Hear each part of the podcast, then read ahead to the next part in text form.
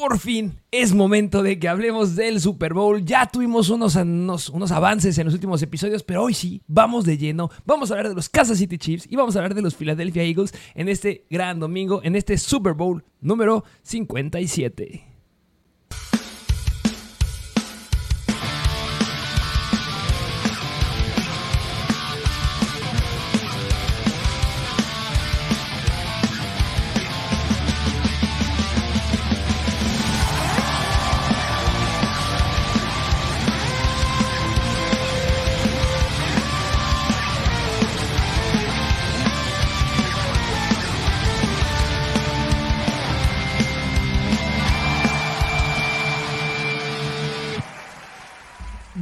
Bienvenidos a un nuevo episodio de Mr. Fantasy Football. Así es, se podría decir que ya pues este último episodio que grabamos ya hablando en temporada 2022, a pesar de que estamos en 2023, sigue siendo la temporada 2022, pero pues ya es el último porque se viene, como bien lo dijiste, el Super Bowl. Ya es momento de la fiesta grande Super Bowl número 57. Qué locura. En Arizona. Vaya que Arizona nos ha dado. Bueno, ese estadio nos ha dado varias, varias escenarios importantes y sorprendentes en los Super Bowls. Eh, tengo que recordar lo que vimos ahí de, los Patriots en contra de Seattle, esa última jugada que fue intercepción.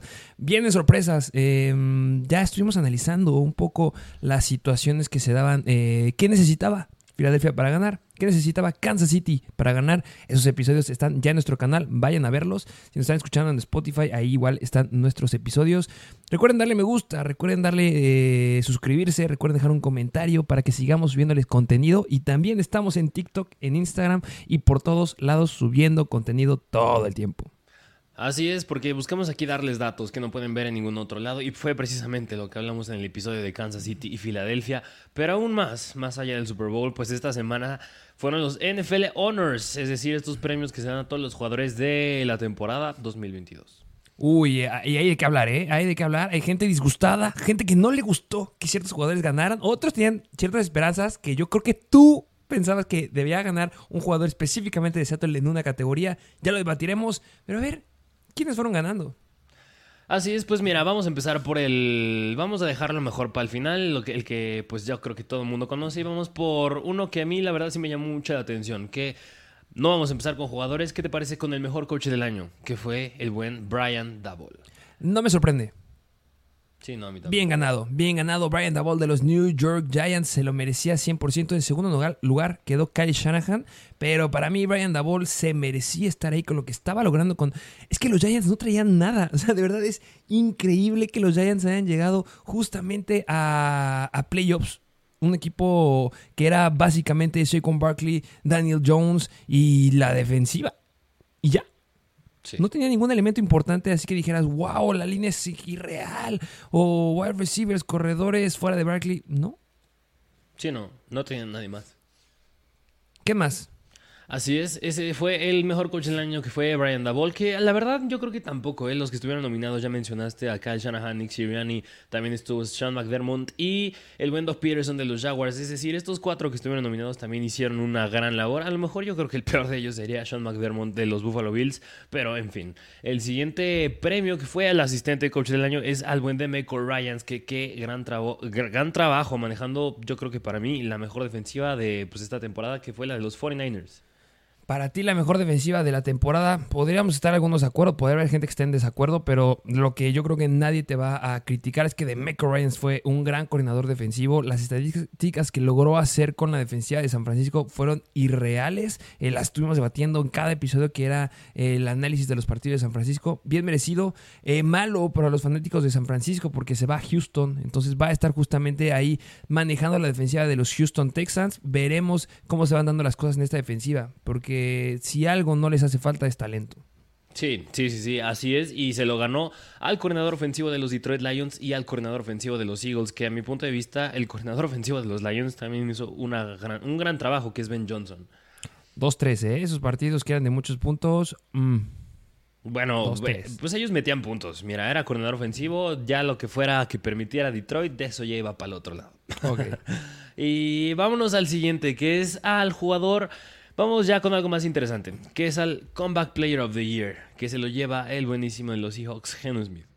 Que justamente estaba compitiendo ahí con el buen Christian McCaffrey, que muchos se lo daban a él y a Saquon Barkley. Eh, Mucha gente enojada, ¿eh? Mucha gente quería que ganara Saquon Barkley, que creo que quedó en segundo lugar. Y, pero, o sea, es que Geno Smith lo llegó a decir a, a, lo largo de la temporada que había gente que decía que, ¿qué onda con este hombre? Que no iba a poder levantar al equipo de Seattle. Y vaya que lo puso en su espalda y le fue bastante, bastante bien. Sí, que bien lo dijimos aquí en episodios pasados, quién creemos que iba a ganar y para concordamos y para mí era el más merecido era Geno Smith, porque pasó 10 años desapercibido en la NFL y al fin llegó a playoffs en un equipo que no se esperaba nada, así que bien merecido este premio y al siguiente ya vámonos con los novatos, porque novato ofensivo del año es el buen Garrett Wilson. Garrett Wilson se lleva el novato ofensivo del año bien merecido, aunque vea gente enojada, gente que decía que se lo merecía Kenneth Walker. Y aquí aclarar, porque si hubiéramos estado hace unos, que Como cinco años se lo hubiera llevado Kenneth Walker. ¿Por qué? Porque cuando hacen las votaciones hay un número de personas que justamente hacen votaciones para quién es el favorito. El que quedó en primer lugar de todas las votaciones fue Kenneth Walker. Pero lo que hicieron ahora, o lo que han estado haciendo, es que tienen que poner estas personas, a quién pones en primer lugar, en segundo lugar y en tercer lugar. Y gracias a la combinación de puntos que tuvo entre primer, segundo y tercer lugar, Garrett Wilson se llevó el primer lugar y Kenneth Walker quedó en segundo. Precisamente porque Kenneth Walker tuvo más votos de primer lugar, pero eso no lo llevó a ganar el premio. Así que fue para Garrett Wilson. Y mira, bien, bien interesante. Sí, sí, sí, justamente. Y bien interesante, porque los Jets no nada más tuvieron un novato ofensivo del año, porque también tuvieron el novato defensivo del año, que fue el buen Sos Garner, que como dato curioso es la primera vez que vemos que novatos del año lo ganan en el mismo equipo desde Alvin Kamara y Marshall Latimore. En el 2017. Entonces, sí, eh, qué bueno, bien merecido. Yo siempre he hablado bien de este equipo. Ya siempre me dices que parezco fanático de los Jets, pero es que este equipo se está formando y se está construyendo bastante, bastante bien. Me gusta que Sos Gardner se haya llevado el novato defensivo y pues el otro lado igual Garrett Wilson. Le hace falta el coreback. Por favor, que un buen coreback ahí. Eh, bueno, ya estaremos tocando ese tema después, pero bien merecido esos, esos premios de estos dos eh, novatos. Que el que estaba en segundo lugar fue Aidan Hutchinson. Pero si ves la votación, Hutchinson tuvo como menos de 10 votos. O sea, un, era 100% favorito el buen Sauce Gardner. Sí, y bien lo hablamos, porque en la temporada llegó a pagar a Tyreek Hill dos veces, a, se enfrentó a Justin Jefferson, apagó también a Stephon Diggs dos veces, así que el sueño de novato que ha hecho eso no es poca cosa. A todos, a Tyreek Hill, a Jamar Chase, a Justin Jefferson, a todo mundo lo apagó. Increíble las estadísticas que tiene este hombre. Justamente, y ahora hablando ya no de novatos, pero del defensivo del año, que se lo lleva el buen Nick Bosa. Merecido. Bien, bien merecido. Y aparte, me encanta que le llega justo en el momento preciso que va a renovar contrato y se va, puede convertir en el jugador defensivo mejor pagado de la NFL. Rumoran que va a ser el segundo, porque Aaron Donald tiene un contrato bastante pesado, pero pues bien merecido el buen Nick Bosa. Sí, sí, sí, porque se lo ganó a Chris Jones, que pues, es el liniero defensivo de los Chiefs, y a Micah Parsons de los Dallas Cowboys, que aquí muchos, y aquí también lo mencionamos, que aquí debía haber estado Hassan Reddick justamente Hassan Reddick debía haber estado ahí. Y, punto interesante, ¿eh? ¿eh? Micah Parsons se quedó sin votaciones. O sea, la mayoría de votaciones era para Chris Jones o, o, obviamente para Nick Bosa. Y sí, yo creo que se debía haber estado Hassan Reddick. Y yo creo que Hassan Reddick puede haberse, no creo que quedar con el primer lugar, pero al menos el segundo sí se lo puede haber quedado. Que el segundo obviamente no le da nada. Pero pues bueno, votaciones, más votos que lo que tuvo Micah y lo que tuvo Chris Jones. Yo creo que sí lo puede haber obtenido. Y, y bien merecido. O sea, es que Nick Bosa es increíble. Sí, cañón, 100% Nick Bosa. Y ahora del otro lado, que es el jugador ofensivo del año, que aquí se lo lleva Justin Jets Jefferson. Que tú decías que no se lo iba a llevar. Yo te dije, Jefferson se va a llevar uno. Entonces, no va a repetir. El que quedó en MVP va a repetir. No, no, no, no. Yo creo que Justin Jefferson, no es porque yo lo tenía en mis equipos, pero se lo llevó. Yo creo que los que todos los que lo tuvimos justamente en nuestros equipos en fantasy somos muy felices de eso, de que se lo haya llevado. Ay, perdón, ahí el micrófono. Sí, sí, sí, pero pues sí, se lo lleva a Justin Jefferson y se lo gana a, precisamente a Patrick Mahomes, a Tyreek Hill y a Jalen Hurts. Sí, justamente. Y mira, por último, pues el final, que es el MVP, el jugador más valioso de toda la temporada de los Kansas City Chiefs, Patrick Mahomes. Patrick Mahomes, MVP, temporada 2022. La maldición del MVP en el Super Bowl. Tenemos ya un TikTok ahí, este, vayan a checarlo hablando de toda esta maldición, pero se lo resumimos. Existe una maldición, así como tantas que hemos hablado y tantas, que el volado, que el color del jersey, pues Patrick Mahomes se carga la espalda. Ya no solamente es lo del jersey, que los que tienen el jersey blanco suelen perder el Super Bowl, se carga otra maldición encima. Y esta maldición es que desde el 2001 no hay ningún jugador que haya ganado MVP que haya quedado campeón del Super Bowl. Y, el, y estamos hablando de nombres fuertes, estamos hablando de Peyton Manning, de Tom Brady, de Aaron Rodgers. O sea, no, no es que, o sea, algunos llegaron al Super Bowl, pero muchos se quedaron en las riendas. O sea, los últimos años, ¿quiénes fueron? El año pasado Aaron Rodgers, hace dos años Aaron Rodgers, antes de, hace tres años Lamar Jackson, hace cuatro años fue Patrick Mahomes, hace cinco años eh, creo que fue Tom Brady. no han ganado un Super Bowl. No hay. Y es una maldición que ya lleva rato. Entonces, ¿podrá romperla? Yo lo dudo. Mira, para mí, si hay un hombre, si hay un jugador que lo puede romper actualmente que esté jugando en la NFL, es Patrick Mahomes. Yo lo dudo. Yo no, yo creo que sí, yo creo que sí, porque llevan, llevan jersey blanco también. Esos pierden. No, esos ganan. Ah, sí, cierto, esos ganan. Yo creo que pierde. bueno, eh, bueno, está bien, se equilibraron las maldiciones, se equilibraron las maldiciones. Tiene una en contra y una a favor. Ya iremos viendo cómo se van dando lo del volado. El que anota la primera, el primer touchdown. Eh, hay varias maldiciones ahí que iremos, iremos viendo ahorita a lo largo del episodio. Sí, que pues mira, de los NFL Honors, pues, ¿qué te puedo decir? Pues esos fueron todos los premios que dieron. También dieron el Walter Payton Man of the Year, también dieron otros que sí, justamente hizo falta el... que ahorita me acabo de acordar, ¿eh? Para la votación de MVP, también para la votación de MVP, recibió un voto de MVP el, híjole, no sé cómo llamarle, si fue enfermero o doctor, que precisamente le hizo RCP a Damar Hamlin. Tuvo un voto de MVP. Si llegas a ver ahí las votaciones, obviamente tuvieron más jugadores tales como Jalen Hurts, Justin Jefferson, pero chistoso que haya recibido un voto de MVP. ¿Quién sabe quién se lo habrá dado?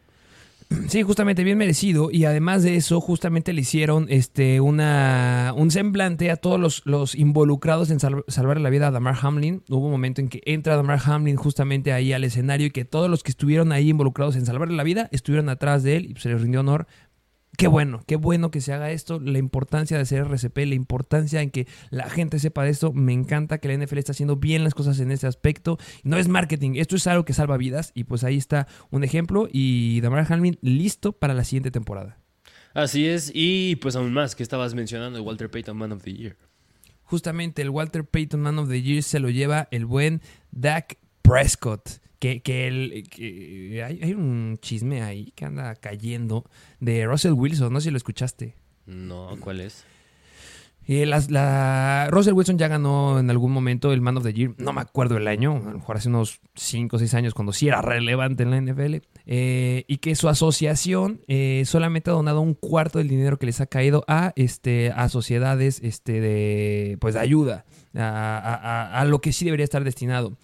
Ahí están haciendo mucho ruido eh, en Twitter, por ejemplo, pero pues obviamente se sabe que no el 100% del dinero cae ahí, hay dinero que se distribuye hacia otros lugares, hay que también mantener la sociedad. Entonces, hay un chisme, si llegan a escuchar algo ahí de Russell Wilson, pues aquí se lo estamos dando también, que no estoy diciendo que se robe dinero, pero su asociación ah, va a estar este, bajo la mira de, de personas importantes. Sí, pues es, mira un chismesote porque si Russell Wilson no se le acababa de haber tenido un mal año, pues habrá peor. No, es que se lo están comiendo en Twitter, de verdad. Búsquenlo. Y, se lo comen, se lo comen dentro y fuera del campo. Es que es que es, es, es ya, te tiene rato que, que, no lo ponemos, pero es que es Mr. Unlimited. Mr. Unlimited. Ay, ay, ay, ese buen Russell Wilson. A ver qué tal nos trae con el buen Sean Payton. Pero bueno, pues en fin, estos son los NFL Honors. Justamente fueron los NFL Honors eh, el día de ayer y pues bueno, ya se dio también, eh, vayan a ver los highlights, si no vieron, estuvo cantando ahí Travis Kelsey, estuvo cantando ahí este, ¿quién más estuvo cantando? George Kittle. George Kelsey no, George Kittle estuvo cantando, se aventó una canción ahí diciéndole a Purdy que Sé que te lastimaste, pero no hay problema porque si no hubiera sido por ti no hubiéramos llegado aquí. Le echó porras también a Nick Bosa, eh, que le encanta que deje eh, en el suelo, usando otras palabras, a Dak Prescott y echándole eh, ahí porras al buen Christian McCaffrey. Em, vamos a hablar de algunas noticias rapidísimas este, importantes para el Super Bowl. Em, hay muchas noticias. Vayan a ver a Instagram, pero queremos hablar más del Super Bowl el día de hoy y eso es lo que vamos a hacer. Eh, lesiones. Lesiones importantes. De los lados de los Chiefs. Ya sabíamos que McCall Harman iba a estar colocado en IR y se pierde el partido. Otro jugador importante que no, que podría estar en duda y que está cuestionable al día de hoy es que Darius Stoney. Podría sí jugar, podría no jugar. Yo la verdad espero que no juegue. No creo que vaya a estar listo. Pero sí podría estar listo Juju Smith Schuster. Eh, regresó a los entrenamientos el lunes y eso es bastante bueno. Entonces podríamos ver a Juju Smith Schuster listo para jugar. También activaron a Clay Darceler y podría ser, ese sigue estando cuestionable, que yo también la veo complicada que juegue. Yo creo que él está un 50-50 de que se pierda el partido y que sí pueda jugar. Pero pues el nombre importante aquí es Patrick Mahomes. No hay ningún problema, ha entrenado de forma completa y pues debería estar listo para jugar. Y eh, del lado de los eh, Philadelphia Eagles, eh, todos sabemos del liniero que se metió en problemas, pues lo descartamos y lo vamos a mencionar. Y este, el cornerback, Avonte Maddox, pues es el único que tiene ahí este, cuestionable de, lesiones el equipo de, de Filadelfia. Sí, precisamente que, mira, creo que también por ahí los linieros ofensivos, Landon Dickerson y Lane Johnson, creo que llegaron a entrenar de manera limitada a lo largo de la, de la semana, pero igual, no creo que haya problema en que participen o no en el juego del domingo. Sí, sí, sí. Y, igual este Maddox es probable que sí, que sí juega. Solamente le dieron un día de descanso. Entonces puede que todo esté bien y que vaya a estar este equipo completo para enfrentarse en el Super Bowl. Así es, así que pues mira, ya habiendo tocado estas noticias que involucran a los equipos de los Chiefs y de los Eagles, ¿qué te parece si ahora sí hablamos de lleno del juego? Uy. Over-under. Así es. El over-under, pues ya si habrán visto los episodios de Kansas City y de, y de Filadelfia, que váyanlos a ver porque damos puntos muy importantes el over-under es de 51 puntos, es bastante elevado. La media es de 45 puntos. Kansas City proyecta 25 puntos y Filadelfia 26. Y por esta razón los Eagles son favoritos por mm, casi dos puntos. Y miren, a lo mejor y me dirán, sí, pero 25-26 es un punto. Aquí redondeamos los números para no complicarnos tanto las cosas. Y pues la diferencia es de 1.5 puntos si lo quieren ver más específicamente, pero 2 es un punto. O sea, va a ser un juego muy cerrado en pocas palabras.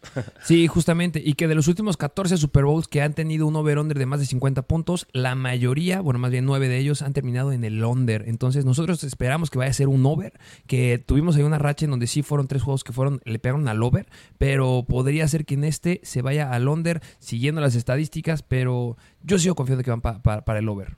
Ok, sí, sí, yo creo igual. Y mira, si no pasan el over, van a quedar, tienen 50 puntos, es decir, unos 20, 26, 24 puntos van a estar metiendo cada eh, respectivo equipo. Yo creo que unos 27 y 24. Así es, yo creo que se va a quedar el marcador. Ok, va. Pero pues aquí lo interesante es hacia dónde tú inclinas ese marcador y hacia dónde yo lo inclino. a donde lo he inclinado desde siempre, a donde lo he inclinado desde el principio, donde había inclinado a la balanza desde que empezamos a analizar los juegos de playoffs. Y yo dije, el campeón del Super Bowl viene de la NFC. De aquí sale. Mm. Entonces voy con los Philadelphia Eagles. Ok, pues mira, si hubiera sido San Francisco, sí te hubiera hecho válido ese argumento de que sí, el campeón sale del NFC, pero ahora con Kansas City aquí y por haber dicho, bueno, más bien por haber hecho los análisis que hemos hecho, yo sí me inclino un poco más hacia Kansas City, que ya, pues sí, habrán visto mis puntos en aquellos episodios, pero si no los reiteramos en este punto, que eh, mira, yo ya me voy a adelantar, porque iba a mencionar del lado de Kansas City, y pues es que mira, es que Kansas City es básicamente Travis Kelsey y Patrick Mahomes contra los Eagles. Y, por eso no creo que pueda.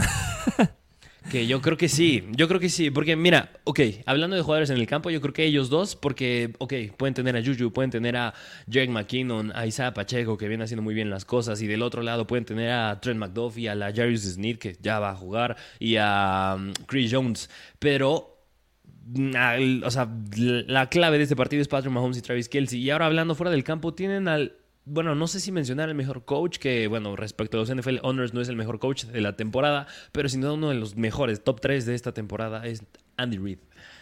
Que estoy de acuerdo, Andy Reid es uno de los mejores coaches que tenemos ahorita en la NFL, no te lo voy a discutir, y, lo ha traducido y lo hemos visto a lo largo de la temporada en esta ofensiva de los Chips, que si vemos, eh, que que me gustaría, como que vamos a hablar de unos lo que yo considero ciertos tips que nos pueden ir marcando qué tal va esta ofensiva.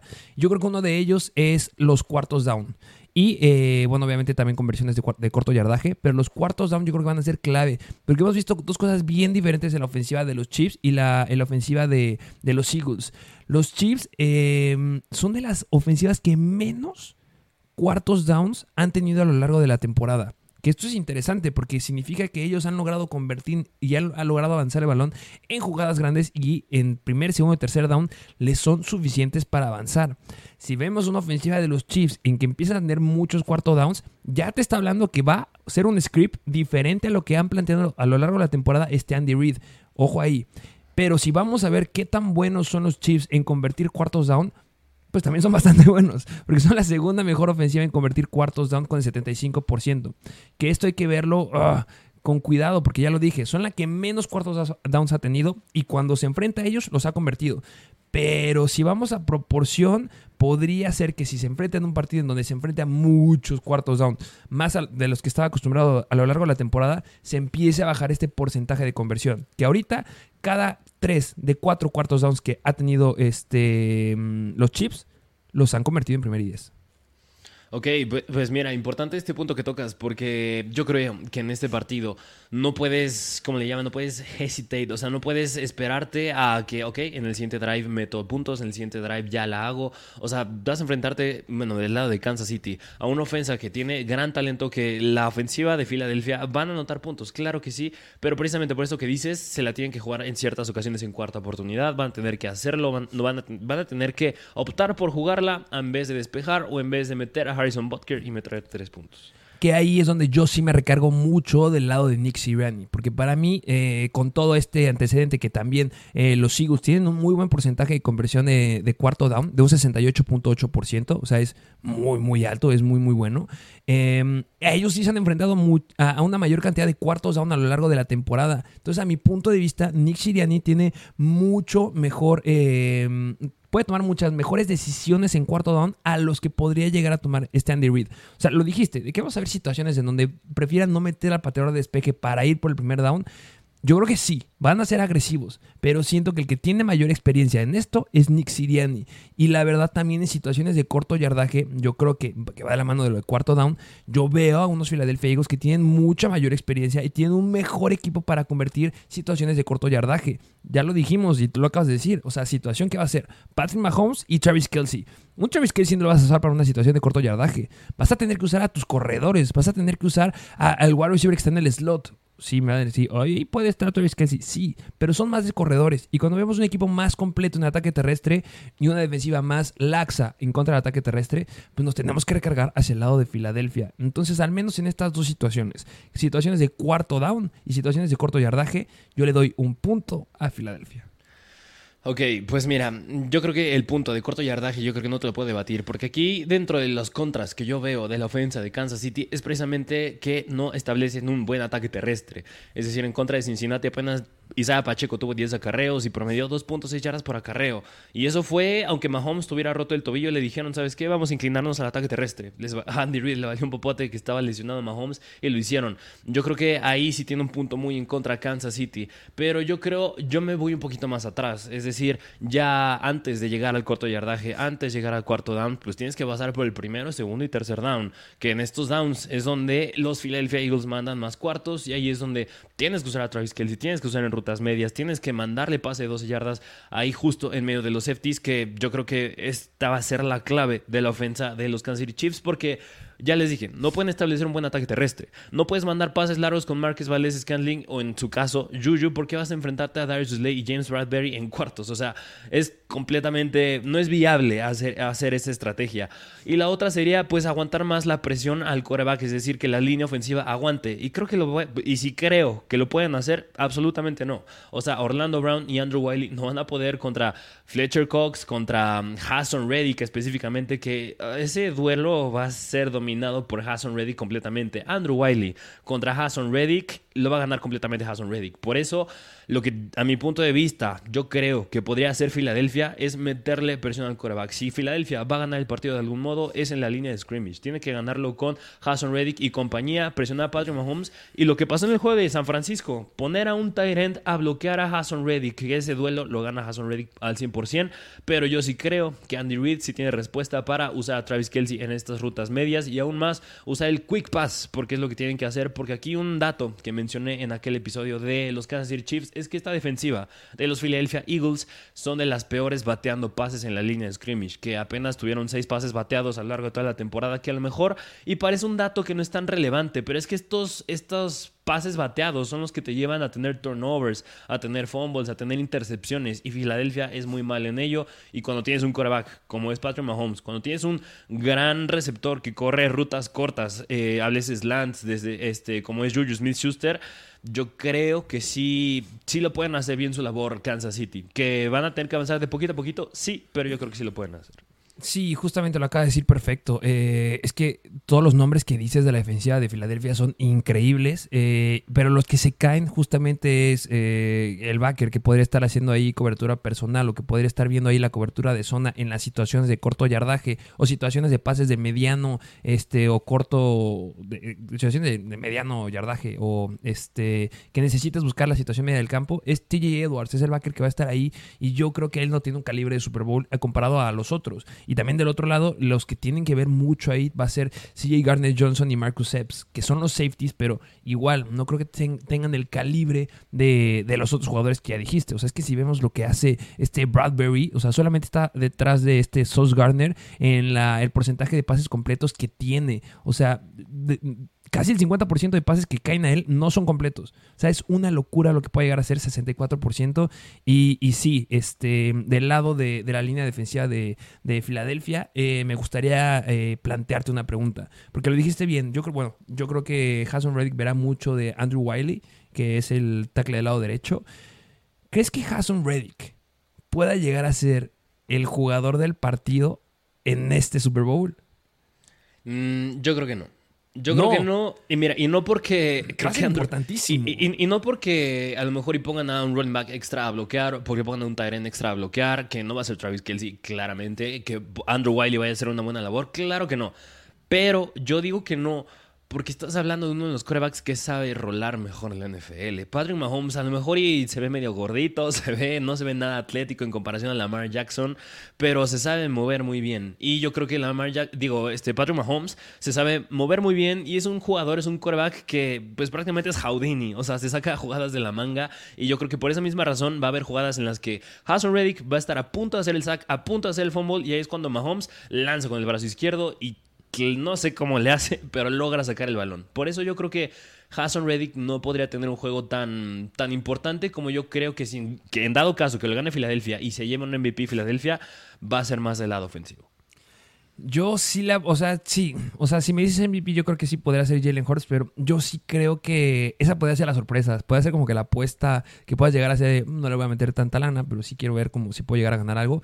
Yo sí creo que podría ser ahí este Hassan Reddick, que entiendo lo que estás diciendo de Patrick Mahomes, entiendo todo, pero simplemente tiene todo el escenario para hacerlo. O sea, lleva siendo top 5. En la temporada fue dentro del top 5 en cantidad de sacks hechas. 16 sacks en esta temporada y lleva tres temporadas seguidas haciendo este, sacks de doble dígito y con tres diferentes equipos. O sea, no es cualquier cosa. Este hombre tiene mucho talento y yo creo que sí podría llegarse a ganar ahí el premio MVP del partido. Y, no me sorprendería en caso que, llegue a pasar. Porque del lado ofensivo, ya lo dije, sería Jalen Hurts y pues obviamente si lo gana Kansas, sin lugar a dudas va a ser para Patrick Mahomes. Por mucho que le vaya a Travis Kelsey, el MVP va a ser para el buen Patrick Mahomes. Este, del lado del ataque aéreo, ¿tú sí crees que ya vaya a haber situaciones, que ya lo dijiste que, va a ser sumamente favorecedor eh, hacia Filadelfia, de Darius Slade, James Bradbury, Avonta Maddox, en contra de Julius Smith-Schuster, Marquez Valdez-Scantling y en todo caso Kadar Stoney?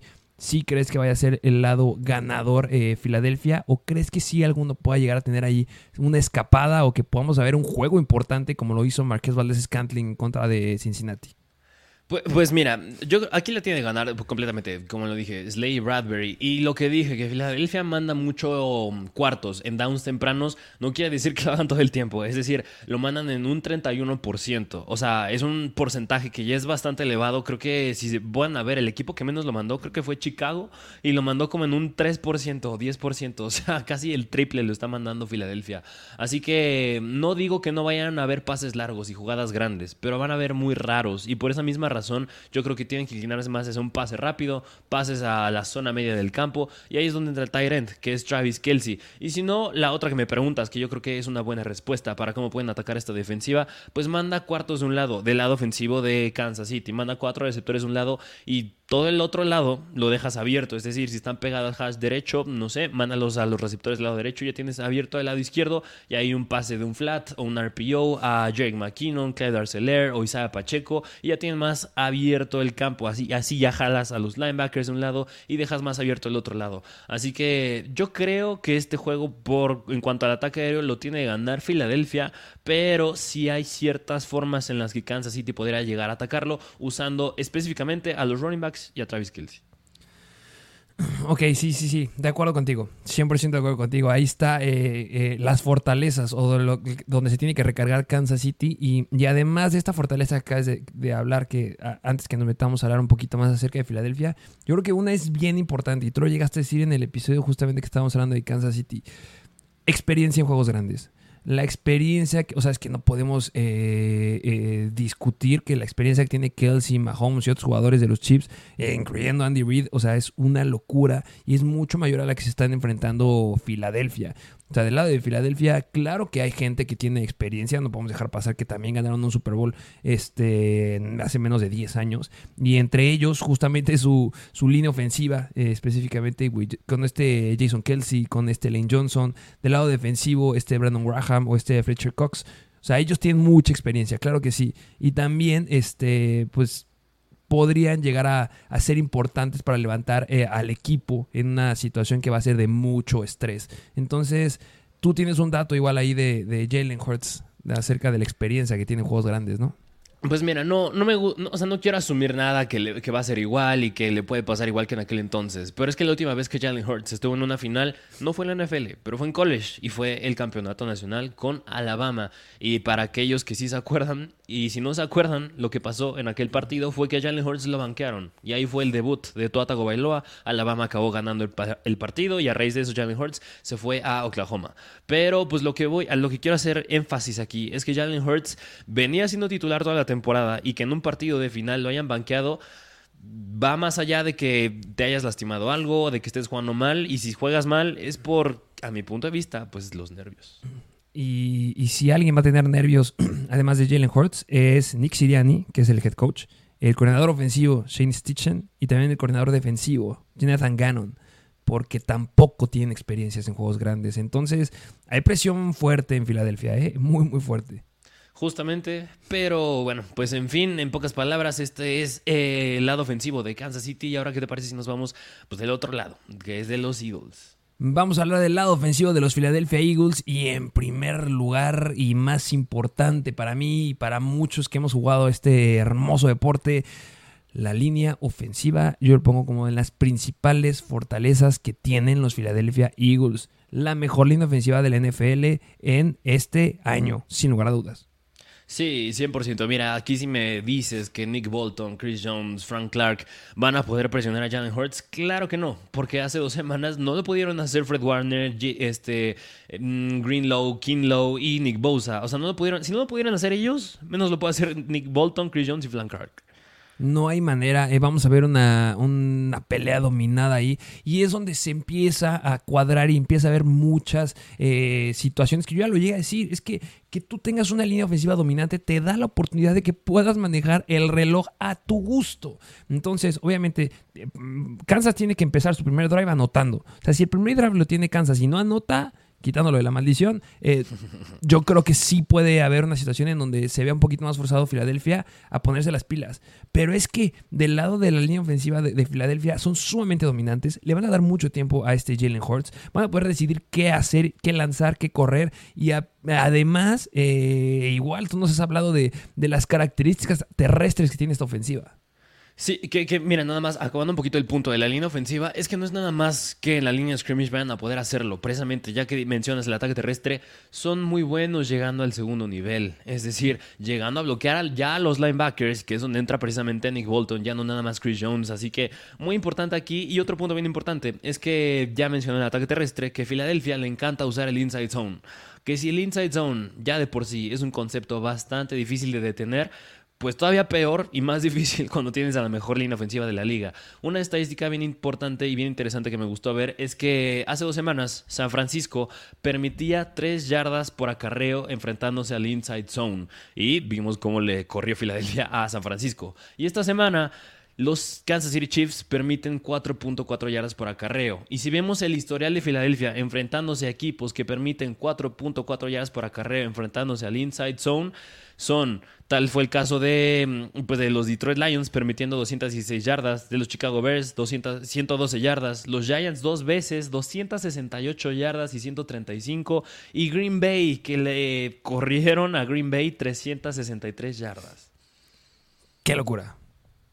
Cañón. Qué locura de cantidad de yardas. Y justamente ahí está la situación. Que si de alguna forma, y no, no la voy a subir a más de 300 yardas, si yo veo que ya los, vamos a, no sé, medio tiempo, tercer cuarto, y ya los Eagles están apuntando más de 100 yardas, más de 120, 130, 140 yardas, se acabó la historia para los Chips.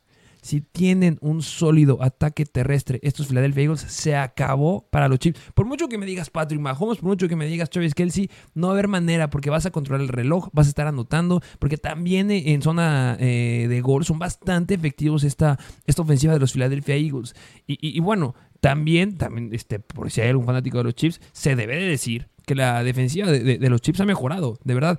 Lo he dicho, desde el 2015 no vemos una línea tan eh, dominante eh, en contra del ataque defensivo por parte de los Chips. Chris Jones ha hecho muy bien su trabajo. También este Nick Bolton ha tenido mucho que ver ahí. Y también está Willie Gay, que también ha hecho este trabajo importante para mejorar eh, en contra del ataque terrestre. Que los ha llevado a colocar media tabla de toda la NFL en contra del ataque terrestre, permitiendo 4.4 yardas por acarreo. Pero sin lugar a dudas, la ofensiva terrestre de los Eagles es sumamente dominante. Y si, y si los Chiefs no pueden controlar el ataque terrestre de los Eagles, se acabó. Fin. KO. ah, sí, sí, sí.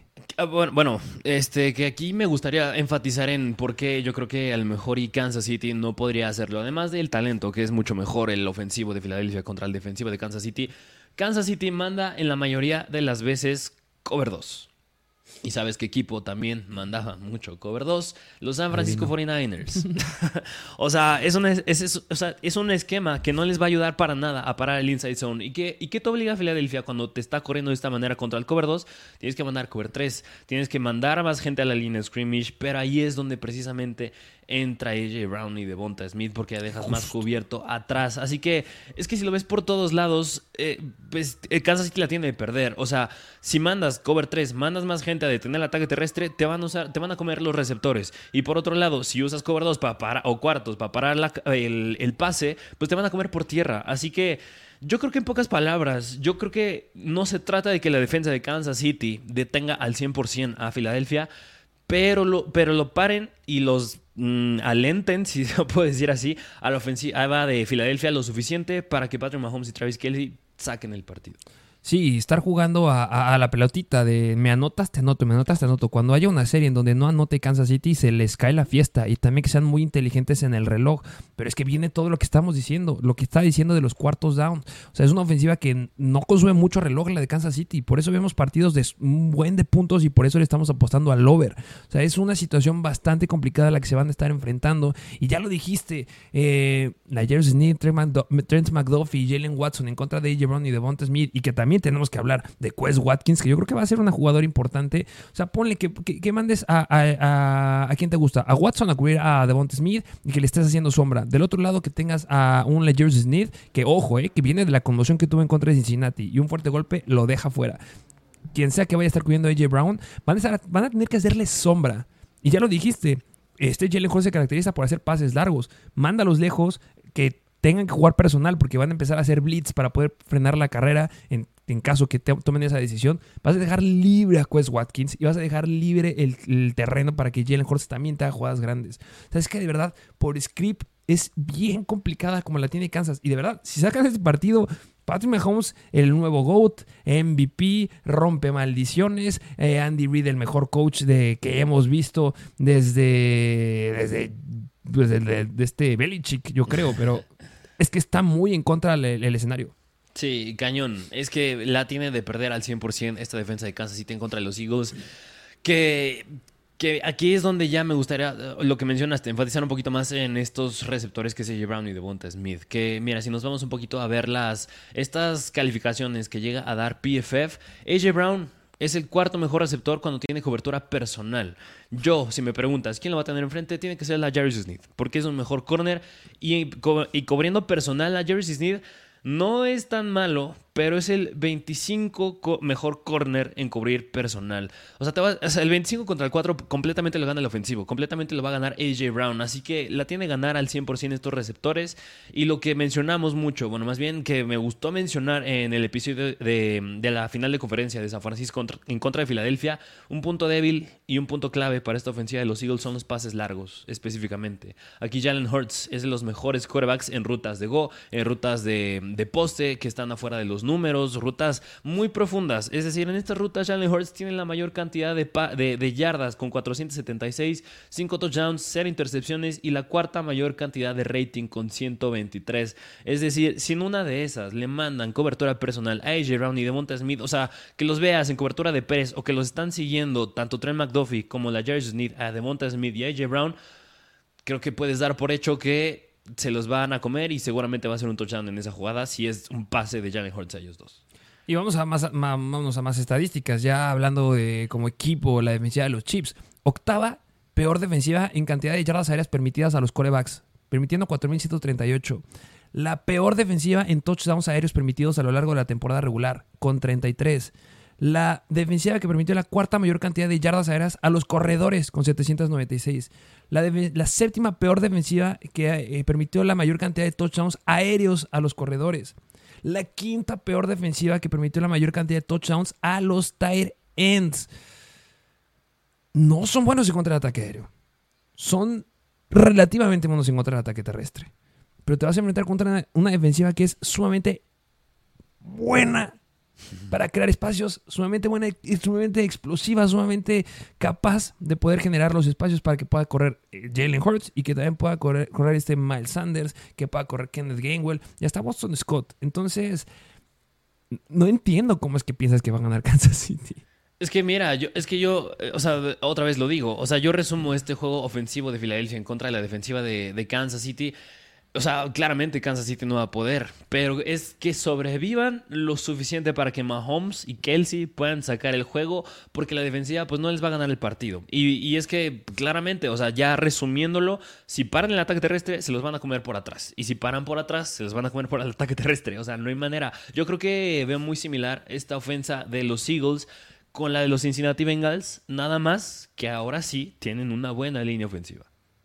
ahora sí, no solo en papel la tienen, sino ahora la práctica también es muy buena. Y, y, bueno, también para complementar un poquito las, las estadísticas de la defensiva de los Eagles, que ya lo dijiste que parte importante va a ser Patrick Mahomes y, Travis Kelsey, me gustaría decir que la defensiva de los Eagles son la segunda mejor defensiva en, cantidad de yardas permitidas eh, por aire, permitiendo solamente 3.519. Eh, fueron la novena defensiva que permitió la menor cantidad de touchdowns aéreos a los quarterbacks con 21. Y hablando específicamente de los Tyrants, fueron la treceava mejor en contra de yardas aéreas permitidas eh, por un Tyrant con 801. Fueron la décima mejor defensiva en cantidad de yardas permitidas por target a los Tyrants con 6.68 y fueron la quinta eh, mejor defensiva en cantidad de touchdowns permitidos a los Tyrants. Y además, sumando todo eso, fueron la cuarta defensiva que tuvo la mayor cantidad de intercepciones a lo largo de temporada regular. Para que se den una idea de cómo están las defensivas, cómo están la situación a la que se va a enfrentar Patrick Mahomes y Travis Kelsey, que entiendo 100% que esto no es un partido de temporada regular y que es completamente diferente a lo que están acostumbrados. Y por eso es que es sumamente importante que, y que yo lo pongo eh, en la balanza, eh, que sí es sumamente relevante la experiencia en juegos grandes, porque pueden empezar a tomar malas decisiones y empezar a desbaratar sus, sus decisiones, así como hemos visto en el historial de varios head coaches y coordinadores ofensivos y defensivos a lo largo del Super Bowl. Y ahí, combinado con lo que tú dijiste de saber anotar cuando te anotan, podría darse la fórmula para Kansas City. Y lo repito, si lo hacen, mis respetos. Que, mira, yo por un último detallito es por el cual me inclino más hacia Kansas City y es un señor que es el coordinador defensivo de Kansas, es Steve Spagnuolo.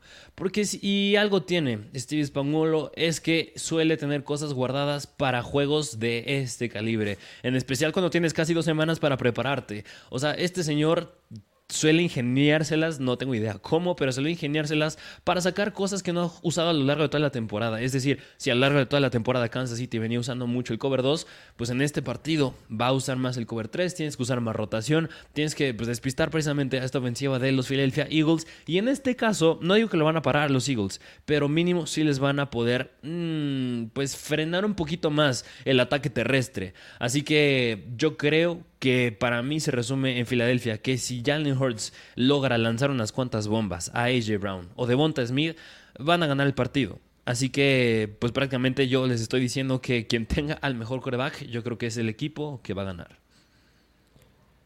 Y los árbitros. Y los árbitros. Parte importante de este Super Bowl, que justamente lo decía este Roger Godel, que ahorita están en su, en su cumbre en el ápice de los mejores referees, el mejor arbitraje que han tenido la NFL en años. Ajá, sí, como no. Eh, Carl Sheffers va a ser el árbitro que va a estar al comando de un grupo experimentado de, árbitros para el Super Bowl. Eh, lo hemos dicho en repetidas ocasiones, pero yo creo que la gente debe saber esto. Este, estos árbitros no los quieren los Kansas City Chiefs.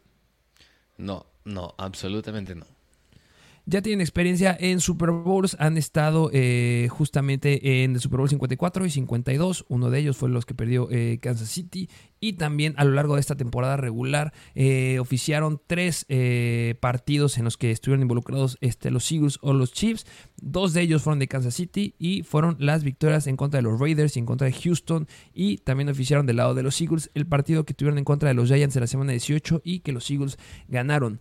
Eh, punto relevante, eh, son de las cartillas o de las planillas de árbitros que más castigos mandan y que más castigos han puesto en, eh, en los últimos dos años. Entonces, van a ser estrictos, que no sé si me gusta mucho, pero pues espero que no se recarguen a ningún lado. Sí, sí, porque mira, otra estadística bien interesante con base al arbitraje es que Kansas City, en cuanto a los holdings, específicamente, son el quinto equipo que por juego tiene más castigos de holdings. Y Carl Cheffers es el quinto árbitro que más manda castigos en cuestión de holding. no, es que los Kansas City Chiefs no están felices. Que, esto es bien importante, porque cuando vas a tener un Fletcher Cox, un Hassan Reddick, que te van a estar ganando, que le van a estar ganando a Orlando Brown, que le van a estar ganando a Andrew Wiley, pues van a tener que, pues de alguna forma te llega el estrés cuando ya te están ganando en tu chamba. Así que vas a tener que recurrir a, otro, a otra forma de tener y ahí es donde entra el holding. Y si Carl Chevers manda mucho holding y Kansas City ya por sí trae fama de tener mucho holding, los holdings van a ser. Va a haber más de un. Va, a haber bastantes, es lo que quiero decir. De acuerdo, se va a poner interesante. Eh, pues bueno, eh, consideraciones finales. ¿Cómo ves este partido de Super Bowl? ¿Cómo lo esperas? ¿Entretenido, no entretenido? ¿Un juego rápido, un juego lento? Eh, ¿qué, ¿Qué esperas de este Super Bowl? Pues mira, ya si resumir en pocas palabras, yo, yo creo que ninguna defensa tiene las respuestas para la otra ofensa. Yo creo que por más que tenga talento Filadelfia, yo creo que no le van a poder responder a Kansas City y viceversa. Y por este, por este punto, yo no creo que tampoco sea así de tantos, tantos puntos. O sea, ya le van a estar pegando al over, pero tampoco creo que sea un juego tan defensivo. Así que yo creo que va a ser un juego bueno, porque yo creo que sí va a estar alrededor del, del over-under, que dijimos que es de 51 puntos, porque son mejor, buenos corebacks, buenos equipos, grandes coaches. Así que yo creo que es un juego que va a tener bastantes puntos y espero así sea, porque mínimo yo quisiera un buen partido, porque ni Cincinnati ni San Francisco llegaron, que eran los que yo esperaba. Justamente eh, eh, me gusta tu predicción. Eh, de mi lado, yo considero que es muy probable que podamos ver un juego aburrido lo siento, no, o sea, de verdad en estadísticas no veo cómo Kansas City pueda sacar porque les hace falta muchos elementos importantes para frenar esta ofensiva de los Eagles. Yo creo que va a ser un juego rápido, vamos a ver mucho ataque terrestre, vamos a ver mucho la ofensiva de los Eagles, vamos a ver poco a la ofensiva de los Chiefs. Va a ser un juego en donde no creo que involucre mucho a los pateadores, obviamente en puntos extra. Creo que va a ser mucho más el papel que tenga que tomar ahí del lado de patadas de los Chiefs. Yo creo que al inicio, bueno, al inicio del episodio les dije que a lo mejor un 24-27, pero si de repente vemos un 27-20, tampoco me sorprendería. Eh, de, obviamente del lado de Filadelfia. Eh, de MVP, eh, yo sí veo probable que Hassan Reddick pueda llevárselo, porque creo que es sumamente dominante. Y este y nada, que esperemos, espero equivocarme en el aspecto de que sea un partido aburrido, pero sí lo veo probable.